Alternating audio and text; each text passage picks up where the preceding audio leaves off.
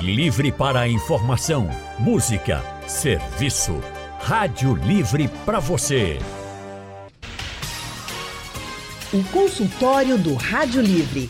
Faça a sua consulta pelo telefone 3421 3148. Na internet www.radiojornal.com.br. Consultório do Rádio Livre hoje vai falar sobre o sono das pessoas idosas. Você já parou para se perguntar por que os idosos acordam mais cedo? Bem, para falar sobre isso, nós vamos conversar com o médico do sono e pneumologista Dr. Isaac II. Dr. Isaac é especialista em medicina do sono pelo Instituto do Sono, preceptor de residência médica em pneumologia e medicina do sono e coordenador do serviço de pneumologia no Hospital Otávio de Freitas. Dr. Isaac também atende no Real Instituto do Pulmão. Boa tarde, doutor Isaac II. Seja muito bem-vindo aqui ao consultório do Rádio Boa tarde, Livre. Gente. Boa tarde, gente. Um prazer estar aqui com vocês. Boa tarde a todos. Boa tarde, Alexandre. Boa tarde, Isaac. Prazer todo nosso poder conversar com o senhor também, doutor Isaac, e com o doutor Alexandre.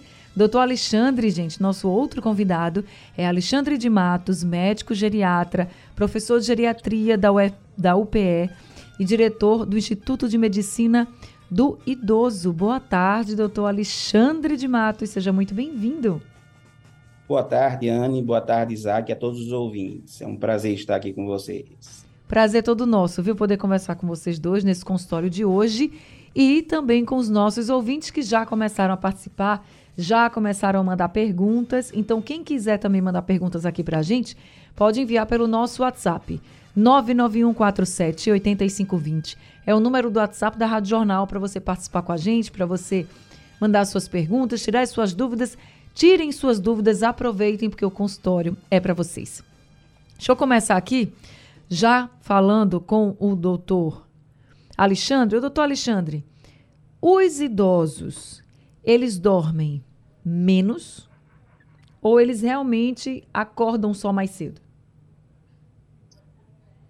Bom, pode ocorrer as duas coisas, né? Mas é muito comum essa queixa, muitas vezes os familiares trazem essa queixa, porque quando você acorda fora daquela dinâmica do horário habitual do funcionamento da casa, isso termina trazendo também um impacto a toda a família, né? E no, na população idosa é muito comum ocorrer o que a gente chama de avanço da, da fase do sono. O que é que isso pode ocorrer? O idoso vai dormir mais cedo, no final da tarde, início da noite, já está com sono, então muitas vezes vai dormir muito cedo e acorda muito cedo, na, na madrugada ou no iníciozinho da manhã, já perde o sono. E isso é muito importante que seja dito que isso necessariamente não é doença nem é insônia, e muitas vezes é tratado de forma errônea. Entendi. Porque, na verdade, ele está dormindo até uma quantidade boa de horas, né? O negócio é, é que ele dorme mais cedo, horas né? Pode estar tá sendo, tá sendo preservado, está tendo apenas uma alteração nessa fase, esse avanço da fase do sono. Uma outra coisa que ocorre também muito comumente na população idosa é que ele não tem a quantidade total de sonos à noite, mas muitas vezes tem mais cochilos durante o dia e o total, né, no somatório de sono, fica naquela média de sono geralmente recomendada. Então, assim, quando a gente tá, quando o idoso chega com uma queixa ou familiar referindo que aquela pessoa está com uma, um problema de sono, olha, 50% ou mais do, do, do, paciente no consultório médico do geriatra e no consultório de Isaac também, entre os idosos, vão ter queixa de sono. Mas nem toda queixa de sono é insônia. A primeira coisa que a gente tem que saber é se de fato a gente está diante de insônia ou está diante de hábito e costume alterado, do avanço de fase do sono, de um paciente que tem uma dinâmica durante o dia é, é, é mais pobre, com pouca, pouca é, é, é, rotina e termina tendo mais cochilos diários. Então, tudo isso é importante nessa anamnese inicial. Uhum. Doutor Isaac, a gente, com o passar da idade, a gente tende a diminuir as horas de sono? Sim, a gente tende a ter uma diminuição, mas é uma diminuição fisiológica, não uhum. é uma uhum. diminuição patológica, né? É só você lembrar que o recém-nascido, ele vai dormir ali cerca de 18 a 20 horas por dia. Ele acorda, mama, faz todo aquele asseio e dorme novamente. Isso, quando a gente vai amadurecendo, a gente vai deixando de dormir tanto até chegar a uma estabilização na fase adulta e uma diminuição discreta na fase é, da terceira idade, digamos assim, na fase da, da velhice. Porém, como Alexandre falou muito bem, na grande maioria das vezes, o que falta é uma orientação. Né? A gente dizer que isso não é uma alteração patológica, isso não é uma normalidade, e tentar realmente buscar se há alguma coisa anormal. Como, por exemplo, o paciente tem roncos, o paciente à noite ele se debate muito, ele tem um espírito de luta, ele agride, ele se levanta e cai, né, à noite. Então, assim, você vai ter que fazer uma história para você tentar identificar se há alguma patologia nisso. Mas 50% das pacientes que chegam realmente com essa queixa, né, eu diria que a metade delas é só uma orientação, dizer que não é uma alteração importante, é evitar os cochilos noturnos, Alexandre sabe bem disso, tentar fazer uma atividade muito melhor durante o dia para que ele consiga dormir melhor à noite.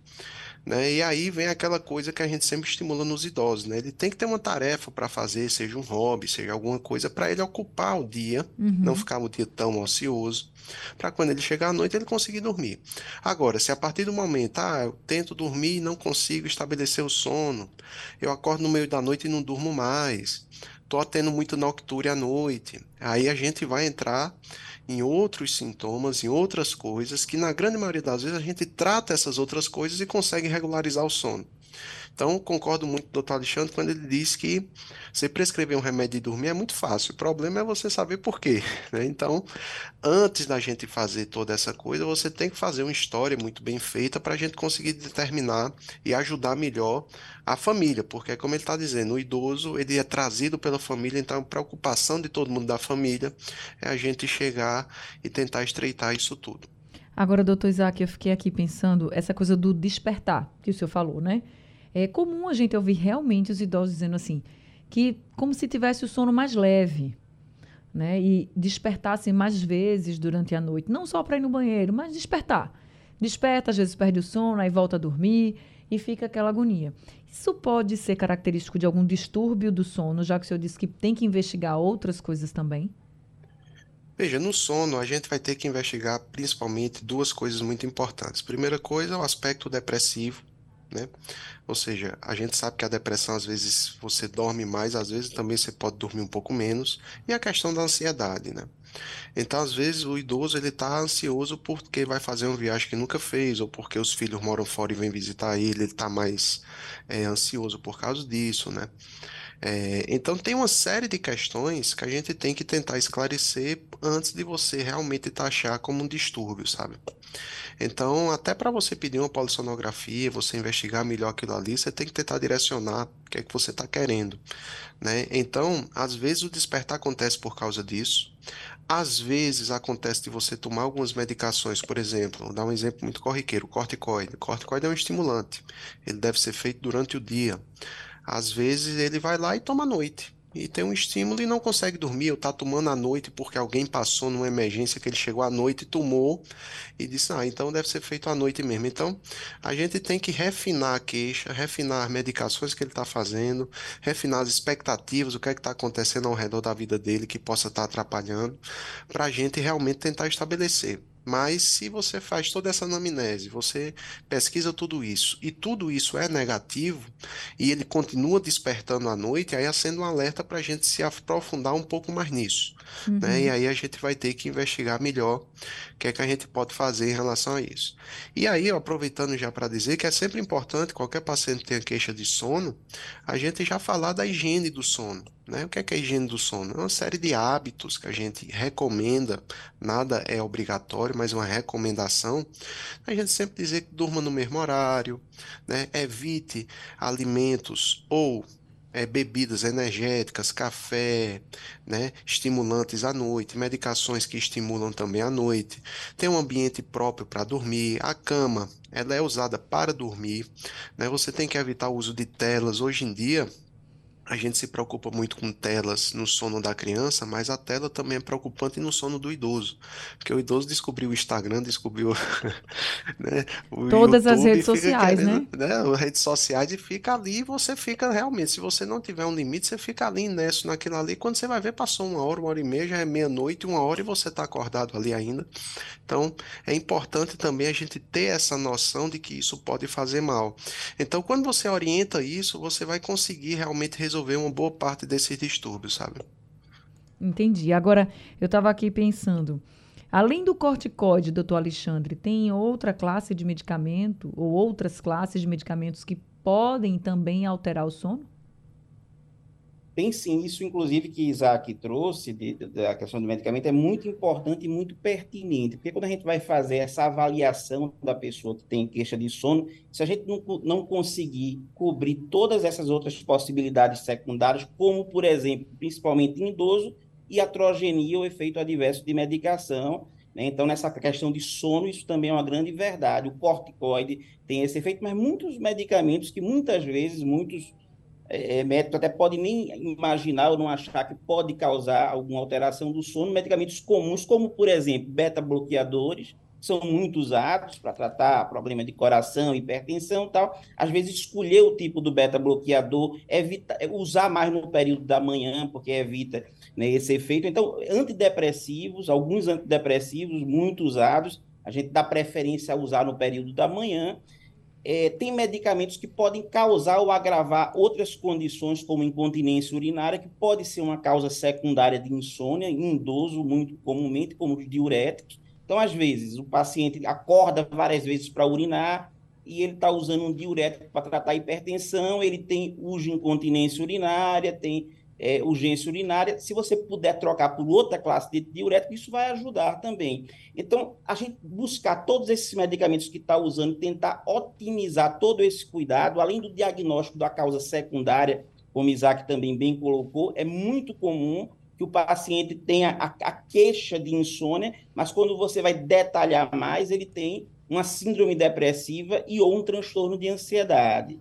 E no idoso, muitas vezes, a depressão pode não ter aquelas características tão claras e tão exuberantes como se vê no, na depressão do adulto jovem. A gente pode ter menos sintomas psíquicos da esfera emocional e ter muito sintoma preponderante da esfera física, como, por exemplo, insônia, fadiga, dores crônicas ou piora de dor. Então, assim, a gente tenta cercar todas essas causas secundárias, inclusive, principalmente, causas medicamentosas é fundamental, porque senão qualquer outro tratamento que você fizer com um medicamento para tentar ter efeito sedativo ou tratar insônia não vai ser adequado. Né? A gente vai ter pulado uma etapa muito importante no diagnóstico para o manejo adequado desses pacientes. Ah, certo. Então, veja quantas possibilidades a gente está falando aqui de coisas da rotina mesmo das pessoas idosas que podem alterar o sono. Então, é importante para que os familiares também fiquem atentos, como os doutores colocaram, e não não ficarem assim pensando é algo ruim, é algo que está prejudicando demais. Tem que se investigar primeiro para ver se esse idoso realmente está sendo prejudicado pelo horário que ele acorda, enfim, e o que é que dá para ser feito, né? Talvez ele esteja só dormindo mais cedo, talvez seja um medicamento, talvez seja o horário que toma esse medicamento, então tem muito a ser avaliado.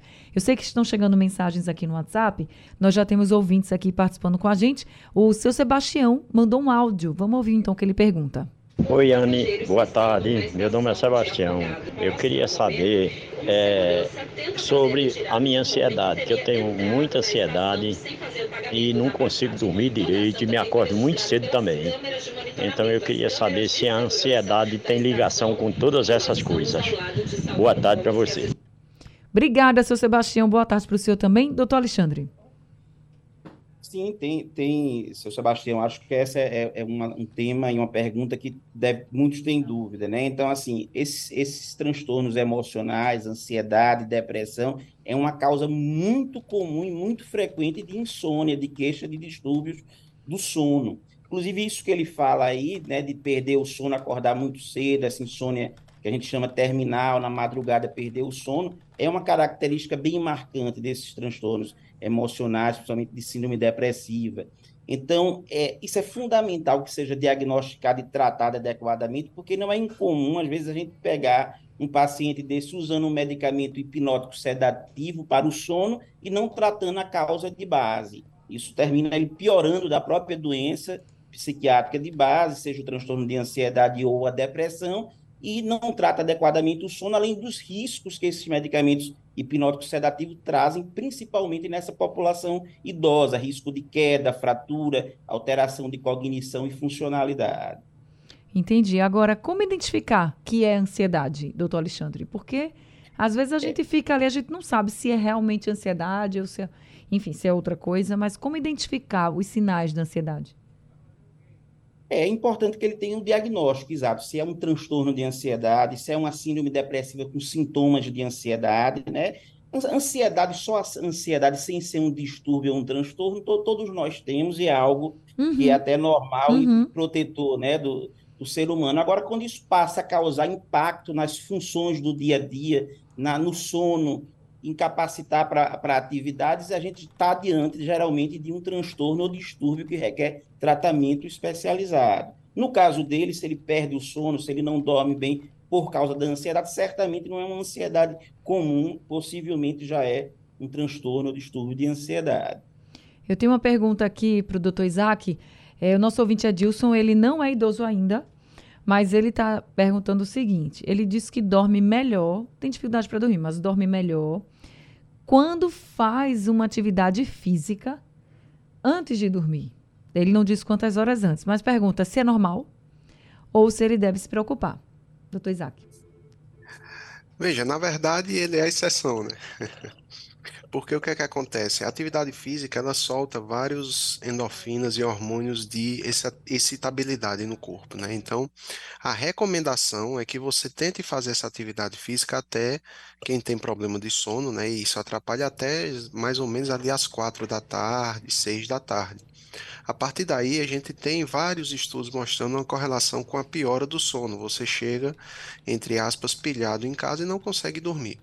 Mas, do mesmo jeito, como tem gente que toma café à noite, que toma estimulante à noite e consegue ter uma noite boa de sono, tem também quem faz atividade física e dorme à noite.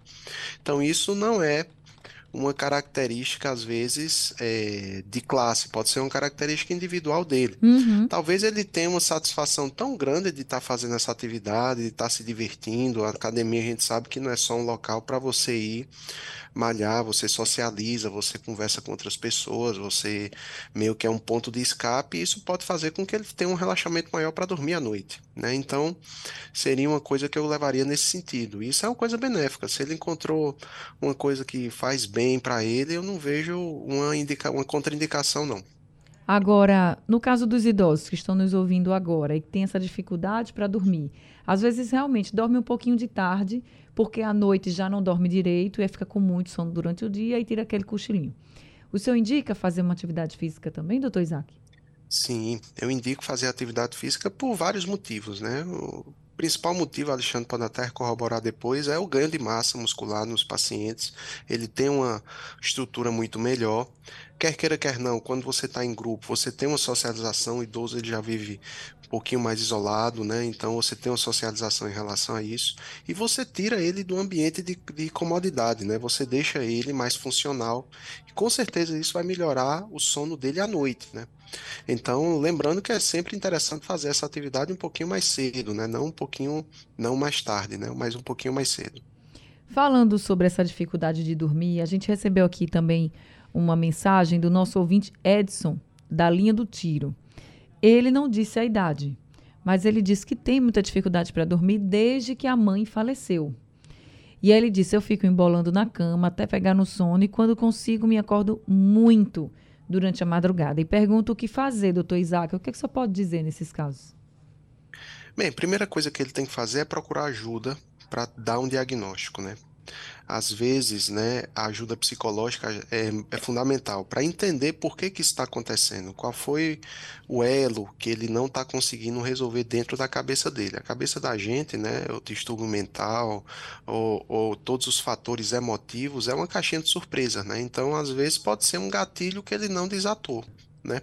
E a, a, o acompanhamento psicológico pode ajudar muito ele nesse aspecto, né? Então tem que entender primeiro por que, que está acontecendo para a gente conseguir ajudar. né? É, só queria aproveitar aqui para dar um, um, um, que Alexandre já falou muito bem, é assim, que a gente realmente a gente está falando muito aqui em procurar um diagnóstico e saber se aquilo é patológico, porque o que a gente pega muito nos consultórios da gente é que o paciente ele chega tomando medicações há 15 anos e ele não sabe nem dizer por que está tomando, né?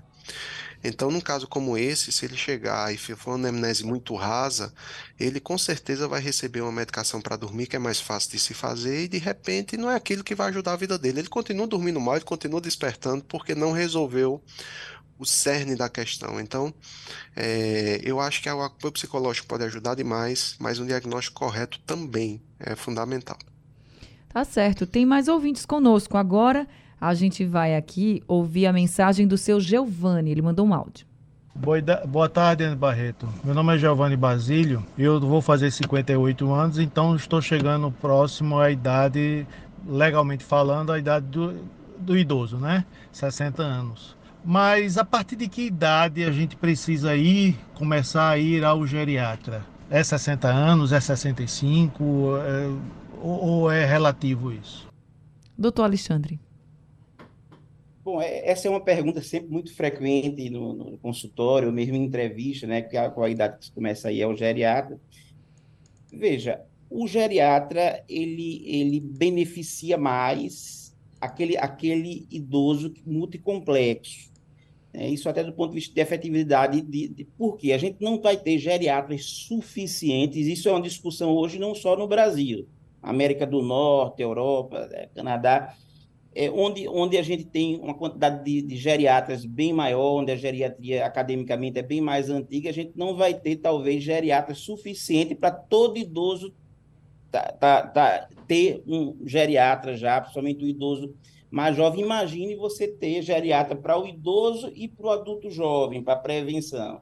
Então, assim, obviamente que pode. O geriatra tem uma formação clínica e as orientações de prevenção primária e secundária, que deve ser feito para o envelhecimento bem sucedido, o geriatra pode fazer isso, mas eu costumo dizer que o, um bom clínico, um bom cardiologista e os médicos, de uma forma geral, em relação, em relação à promoção e prevenção em saúde, estão habilitados para fazer isso. Não necessariamente a pessoa, desde adulto jovem, tem que ter um geriatra, embora o geriatra possa dar essas recomendações. Mas é aquilo, por conta, inclusive, da quantidade de geriatras pelo número crescente de idosos com questões multicomplexas, multimorbidades, incapacidades funcionais que precisam de um gerenciamento global, onde a função do geriatra vai ser mais incisiva e mais, e mais definidora de boa conduta. Então, termina que esse seria o paciente principal hoje do geriatra. Tá certo, respondido então para o seu Giovanni. Eu tinha perguntado ao senhor, doutor Isaac, sobre a questão de alguns transtornos, né? Do sono. A gente sabe que isso pode acontecer em qualquer idade, mas no caso de quando a idade vai se passando, a gente vai envelhecendo, essa probabilidade aumenta mais ou não? Sim, aumenta, né? Tem um distúrbio especial que aumenta com a idade, que é justamente a apneia do sono, né? Então, aquele paciente que tem história de ronco, né, que geralmente é um homem, mas também pode acontecer na mulher. E depois dos 50, 60 anos, isso praticamente a, a epidemiologia é muito próxima de um para o outro. E é um dos grandes motivos, às vezes, do paciente não conseguir dormir, né? Ele tem um ronco muito importante, isso faz com que ele passe a noite toda tendo micro despertares. Às vezes o paciente realmente acorda, né? Tem a noctúria, que é um, um sintoma extremamente importante, né? Que é decorrente da apneia do sono e que isso está extremamente relacionado a uma piora muito grande de sono, de qualidade de vida. A partir daí, quando a gente é, consegue tratar esse distúrbio de forma adequada, a gente consegue melhorar muito a vida desse paciente. Tá certo. Quantas horas de sono o idoso deve ter? Essa é a pergunta do Canindé para o doutor Alexandre. É, isso, isso é uma questão é, muito importante também, como Isaac falou no início, o ser humano precisa de muito mais horas de sono, desde quando mais jovem, quando bebê, 18 horas, depois vai diminuindo quando é adulto, adulto jovem e tal. Mas o que se sabe hoje é que não é tão diferente um, de um adulto jovem para o idoso a necessidade de horas de sono, né? Se fala ali entre 7, 9 horas, 8 horas em média, o total né, de horas de sono E, e, é importante que a gente, que a gente tenha né, isso bem claro, porque muitas vezes a, a gente vê erroneamente alguns considerar, não, para essa idade, quatro, cinco horas de sono já é suficiente, tal, e não é bem assim. A gente sabe hoje que o sono é muito importante e o sono de, de má qualidade por tempo insuficiente pode gerar doenças, inclusive graves, aumento de riscos, tal, cardiovasculares, no caso de apneia do sono, e também os, existe um sistema chamado linfático, que faz a limpeza de toxinas do cérebro, que ele é ativado no sono, principalmente na fase mais profunda, na terceira fase do sono, e a, não ativação desse, desse sistema por tempo suficiente, com horas de sono insuficiente, pode aumentar risco de doenças neurodegenerativas, como doença de Alzheimer, por exemplo. Isso são estudos mais recentes dos últimos três, quatro anos para cá, que têm apontado nesse sentido. Então, assim, ter o tempo de sono é, é, adequado é importante, não é porque a pessoa tem 80 anos que ela pode dormir 4, 5 horas e estaria bom. Né? Então, a gente precisa ali ajustar a higiene do sono, muitas vezes, desse paciente, para que ele tenha a quantidade de sono suficiente. Por outro lado, não esquecer daquilo que a gente falou no início. Né? Muitas vezes ele tem essa quantidade de sono, está fragmentado e misturado com os cochilos de sono que ele tem durante uhum. o dia, e tem também aquele avanço da fase do sono, ele dorme muito cedo e aí perde o sono na madrugada ou no início da manhã, mas se você for contar ali, ele tem um tempo de sono suficiente, não tem insônia, e às vezes ocorre né, o, o erro de se prescrever um hipnótico sedativo para esse paciente. Mas se as sete horas de sono que o senhor falou, no mínimo, né? Elas forem. É, é, ela... é, é, entre 7 a 9 horas, né? Pronto. Mas até 7 horas é que se considera como. Mas são 7 horas seguidas à noite. Ou vamos dizer que a pessoa durma 5 à noite e duas ali num cochilo da tarde. Serve ou não? É. O ideal é que não, não, não se durma durante o dia mais de uma hora de sono. A pessoa pode ter aquela cesta ou aquele período de sono, mas se a pessoa está tendo muitos cochilos, e dormindo muito durante. Isso, isso, ocorre muito com paciente idoso e muitas vezes requer uma readequação de rotinas desse paciente. Né? Então, muitas vezes ele precisa colocar ali horários né, mais fixos de atividades, preencher essas atividades com, com questões que, de, de interesse dele. Né? E muitas vezes ele é aquele paciente que tira do quarto, se coloca na sala. É muito comum isso com um paciente que tem algum síndrome demencial ou algum quadro neurodegenerativo, que tem uma funcionalidade baixa, e aí depende mais de questões proativas de quem está cuidando para que ele se engaje com alguma dinâmica na casa. E aí, às vezes, fica mais fácil também, deixa, deixa de frente da televisão, deixa no sofá, ele fica, ele dorme no terraço, aí passa um tempo na cama, dorme duas horas durante o dia tal. Então, isso termina comprometendo muito o sono da noite e tem impacto negativo do ponto de vista funcional desse paciente também durante o dia. Então, tentar ajustar essas rotinas e dinâmicas desse paciente para diminuir essa quantidade de sono durante o dia é importante. Tá certo. Vamos ouvir agora Zacarias, ele mandou um áudio aqui para a gente. Boa tarde, Anne Barreto, a todos os ouvintes. Quem está falando é Zacarias do Brega. Anne, boa tarde, doutores. A minha pergunta aos doutores é tirar uma dúvida, né? Que eu posso, eu durmo de meia-noite, quase uma hora da manhã, às vezes 11 horas. Me acordo cedo, 5 horas da manhã, 4 e programa, estou acordado. Isso é bom para a saúde? E outra pergunta também, aquelas pessoas que dormem, que roncam muito, isso é ruim para o coração? Estou aproveitando, Ana Barreto, muitos anos de vida para você, muita paz, muita felicidade, muita saúde. Que Deus te abençoe, viu? Tá de parabéns pelo aniversário. Uma boa tarde, bom fim de semana. Obrigada, Zacarias, muito obrigada. Bom fim de semana para você. Então, deixa eu passar aqui a pergunta, a questão das horas de sono para o doutor Isaac. A gente até já ouviu aqui o doutor Alexandre falar um pouquinho sobre a quantidade de horas. Zacarias disse que vai dormir tarde, 11 horas, meia-noite, 4, 5 horas da manhã está acordado. Então, nesse período aí, ele não está fazendo as sete horas de sono. O que, que ele pode fazer? Vocês já deram algumas dicas aqui, né, doutor Isaac, da higiene do sono, que é muito importante. Mas essa questão da higiene do sono, por exemplo, começar a dormir no mesmo horário, tirar as telas, isso vai já modificar esse sono de um dia para o outro, demora mais um pouquinho, mais de uma semana, só para os nossos ouvintes até terem uma persistência mesmo, não desistirem. Veja, Anne, tudo é uma questão de hábito, né? Então, é, você vai começar a mudar o seu hábito. Então, você não vai conseguir mudar um hábito que você já faz há muito tempo de um dia para o outro. Realmente, você vai ter que insistir um pouco naquilo, né? Então, assim, é, parafraseando só o Alexandre, é importante a gente ter essa ideia da quantidade do sono, mas existe uma coisa também muito importante. Vai existir aquele paciente ou aquele, aquela pessoa que vai dormir menos e vai se sentir bem. Então, o conceito de você ter uma, uma boa noite de sono é extremamente relativo. Como vai ter gente que vai dormir 4 horas por dia e vai se sentir muito bem, vai ter aquele paciente que vai ter que dormir 10 horas por dia para ele conseguir se sentir bem. Eu sempre digo muito que essa estimativa da hora do, do, da hora do sono, 7 horas, 8 horas, 9 horas, isso é um norte, isso é uma coisa que a gente tem na cabeça, mas não é uma coisa fixa, não é uma coisa imutável, não é uma coisa que vai ser para todo mundo. Hoje a gente prega muito a medicina de precisão, então a gente vai ter que individualizar o máximo possível que a gente conseguir. Então, no caso de, do, do, nosso paciente Zacarias, se ele dorme meia-noite e acorda às 5 da manhã bem, sem sonolência diurna, não tem problema de concentração, ele não acorda irritado, né? ele não tem nenhum outro problema que ele se queixe à noite, é uma coisa que pode acontecer e que ele pode estar bem. A outra pergunta que ele fez, né, em relação ao ronco, a gente comentou aqui brevemente, o ronco realmente atrapalha o sono, né? É, não é comum o paciente ser um paciente roncador e a cônjuge, o parceiro desse paciente, parceira desse paciente, tem insônia porque não consegue dormir por causa do barulho, né? Então, você resolver num paciente, você já resolve o outro ali de bandeja, né? Então, assim, realmente é, em relação às horas do sono, eu acho que é isso, acho que ficou bem, bem claro aí que o doutor Alexandre falou e complementando agora. E o ronco, realmente, todo ronco, ele não é saudável, ele é um ronco que você tem que investigar.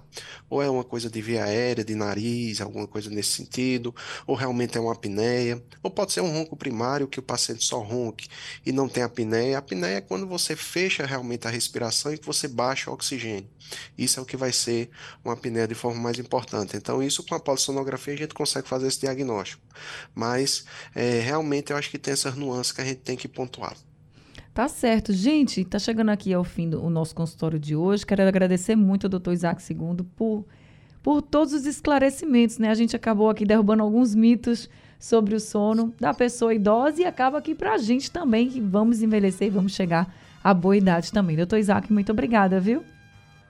Obrigado, gente. Oportunidade muito grande. E um grande abraço para você, Ana. E ao abraço ao doutor Alexandre. Obrigada, doutor Isaac. Doutor Alexandre é. também, muito obrigada por esse consultório de hoje, viu? Muito obrigado, Ana. Obrigado a todos os ouvintes e obrigado aí ao meu amigo Isaac. Muito boas as orientações. Obrigada, doutor Alexandre, doutor Isaac. E obrigada também a todos os ouvintes que participaram aqui com a gente. O consultório do Rádio Livre está chegando ao fim. O Rádio Livre de hoje também. A produção foi de Gabriela Bento e Elis Martins. Trabalhos técnicos de Emílio Bezerra, Edilson Lima e Sandro Garrido. No apoio, Valmelo. A coordenação de jornalismo é de Vitor Tavares e a direção é de Mônica Carvalho. Sugestão ou comentário sobre o programa que você acaba de ouvir, envie para o nosso WhatsApp 99147 8520.